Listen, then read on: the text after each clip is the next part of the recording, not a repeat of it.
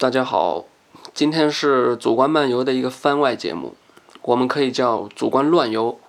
这个番外呢会不定期的更新，基本上是我最近，比如说看了什么电影啊、书啊、展览啊、听的歌啊什么等等啊，就日常会做的一些事儿啊。有一些呢可能突然想聊聊啊，推荐一下呀，那我就录一期。嗯，这期而且我想试着自己做一期。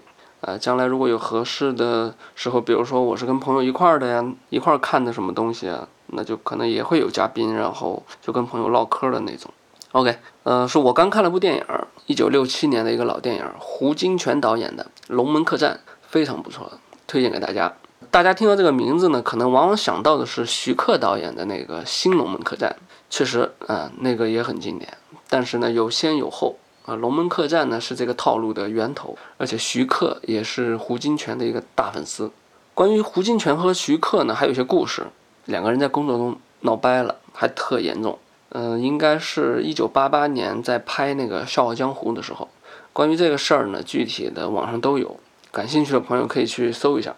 对，还有一个事儿，因为胡金铨导演是就是身边出了一些大导演啊，就我还想起一个，他身边有一个许鞍华。曾经在呃胡导身边做助理，也在他公司上班。好，那我先简单介绍一下胡金铨导演，香港电影早期三大武侠导演张彻、李翰祥、胡金铨，他们各自的代表作呢，可能比他们的名字更让今天的观众熟悉啊。比如说张彻那个《独臂刀》，这非常经典，不知道有没有朋友看过？还有一个呢，就非常熟悉了，《倩女幽魂》。但这个呢，不是张国荣演的那个，就陈晓东的那个。这个是一九六零年李翰祥的《倩女幽魂》，这也是他代表作。然后胡金铨的代表作，其实他们三个人都挺多的。胡金铨的那就《龙门客栈》嘛，那肯定是一个。就今天聊的这个，胡导呢是北京人，他祖父呢在清末当官，所以家庭条件非常好，书香门第啊。呃，后来本来是要去从香港转去那个美国，但是没去成，后来就留在香港做电影了。幸亏没去啊，得留在香港一代武侠片大师。呃，但也不能这么说，万一他去了美国回来又他又是别的呢？但是历史没有如果了。这个传说呢，胡导拍电影是特别认真、特别讲究、特别较真。有一个传闻是他拍片子要买道具，就想要特好的，因为特认真嘛，但公司不给，太贵了。结果他就自己掏钱买，然后买的是什么呢？买真的古董，非常厉害，也非常有条件啊。那还是因为爱电影。就是我呀，这个东西一定得到位。但是他呢，他一生拍了很多电影，但现在看起来是经典无数。但是可能是由于过于讲究，很多电影呢叫好不叫座。其实他的晚年是有一些怎么说凄凉。但是我们今天去回看他的片子，真的是好东西，真的是能够传下去啊！我自己看的话是觉得没有和时代脱节，现在看一样是看得津津有味。比如说这部《龙门客栈》。嗯，胡导呢酷爱明史，所以呢拍了很多明代背景的戏啊。这个《龙门客栈》也是，然后东厂啊、锦衣卫啊，就在这个片子里面出现了。呃，我记得好像也是因为这部戏，呃，就东厂、锦衣卫这种题材也是开始进入那个武侠片的那个范畴，它影响了后面很多的电影。好，那、呃，那我们就聊这个电影啊。这个电影一开始呢就有大家非常熟悉的东西出来，小刀会序曲。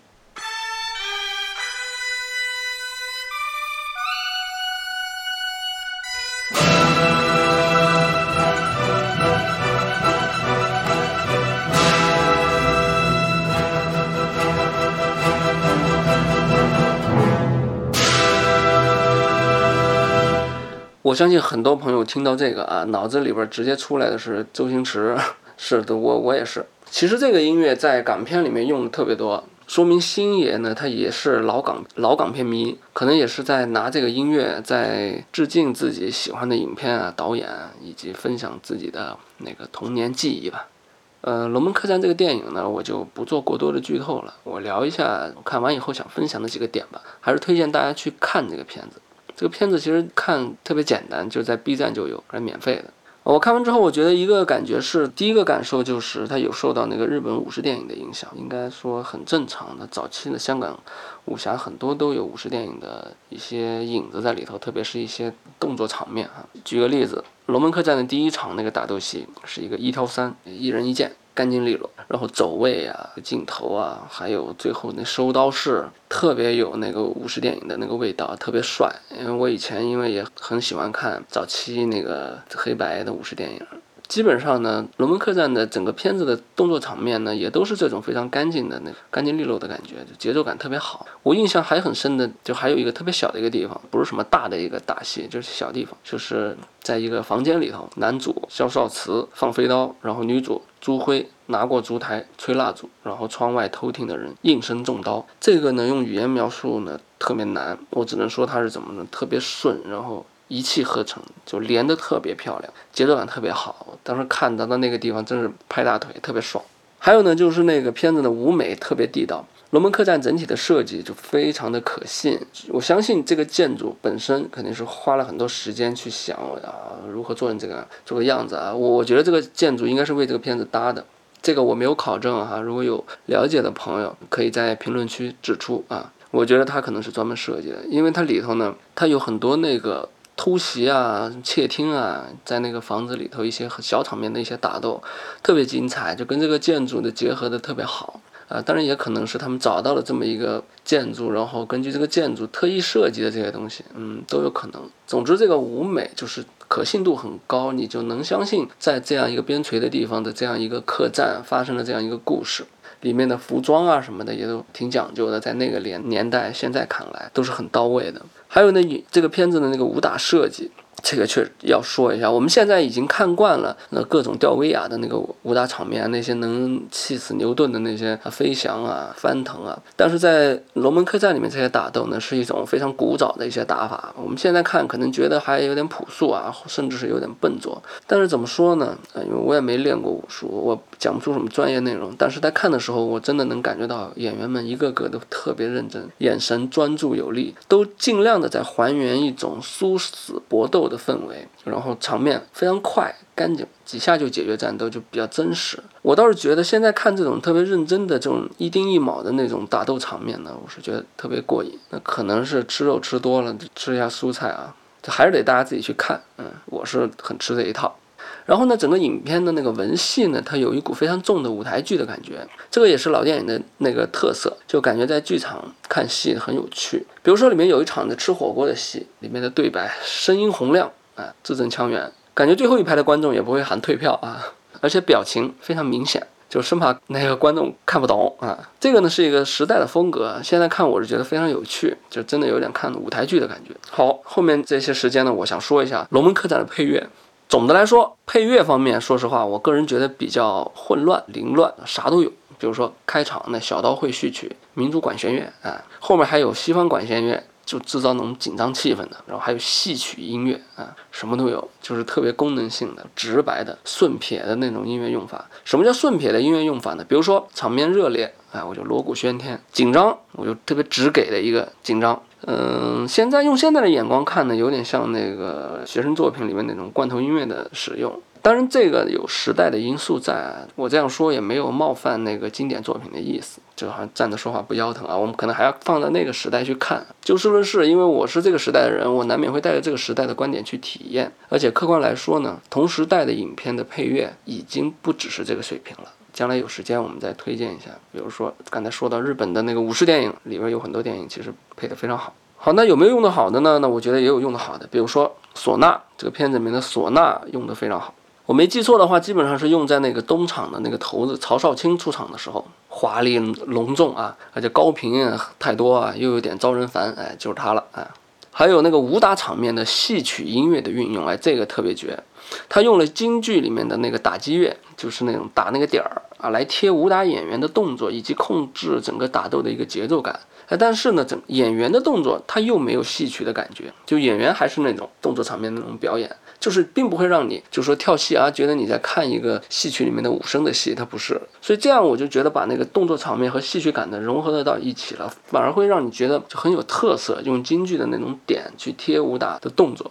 然后呢，我还想说两个配乐的地方，因为它太特别了，让我非常的惊讶，我下巴都掉了。一个是主角萧少慈第一次走进那个龙门客栈那场戏，他和留在店里的东厂的人呢，马上就要打起来了。这时候呢，常规的呢，可能就是那种弦乐，什么铮铮铮铮铮那种紧迫感的东西出来啊。但是没有，他这里呢突然给了一个特别现代、特别当代的一个氛围感的一个噪音啸叫。我看到这儿的时候，听到这个声音出来，我就惊了，我石化了。我感觉这是坂本龙一做的配乐，特别棒，现代先锋啊！就是你现在听到的那个 BGM，我用手机录了一下啊，音色不太好，但是应该你能听到一个大概。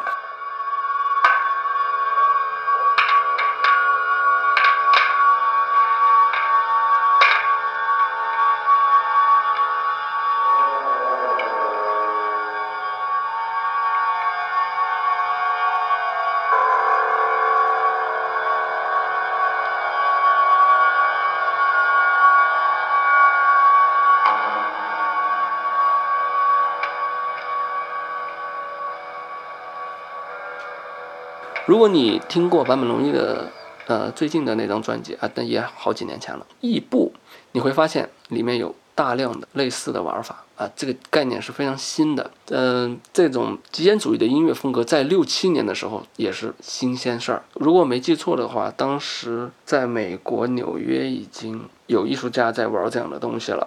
所以说，在这个片子里面听到这儿，这个是非常呃，我很惊讶啊！我不知道这个配乐是谁主张设计的，但是这个地方爽到我了。这个地方，嗯，第二个地方呢是最后打那个大 boss 曹少卿的戏，里边也是居然用到了特别古早的电子乐迷笛键盘的声音。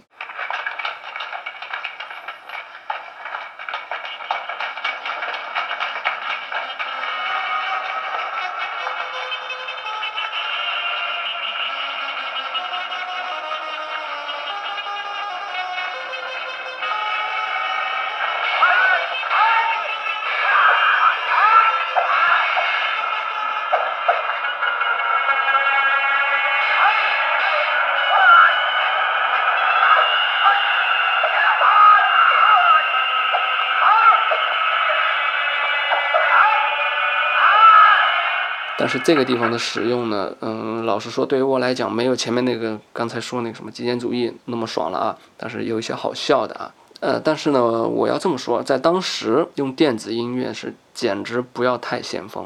一九六七年啊，那个是 Beatles 的世界，摇滚乐的世界，德国那个发电站乐队的经典专辑《Trance》也要到一九七七年才出来。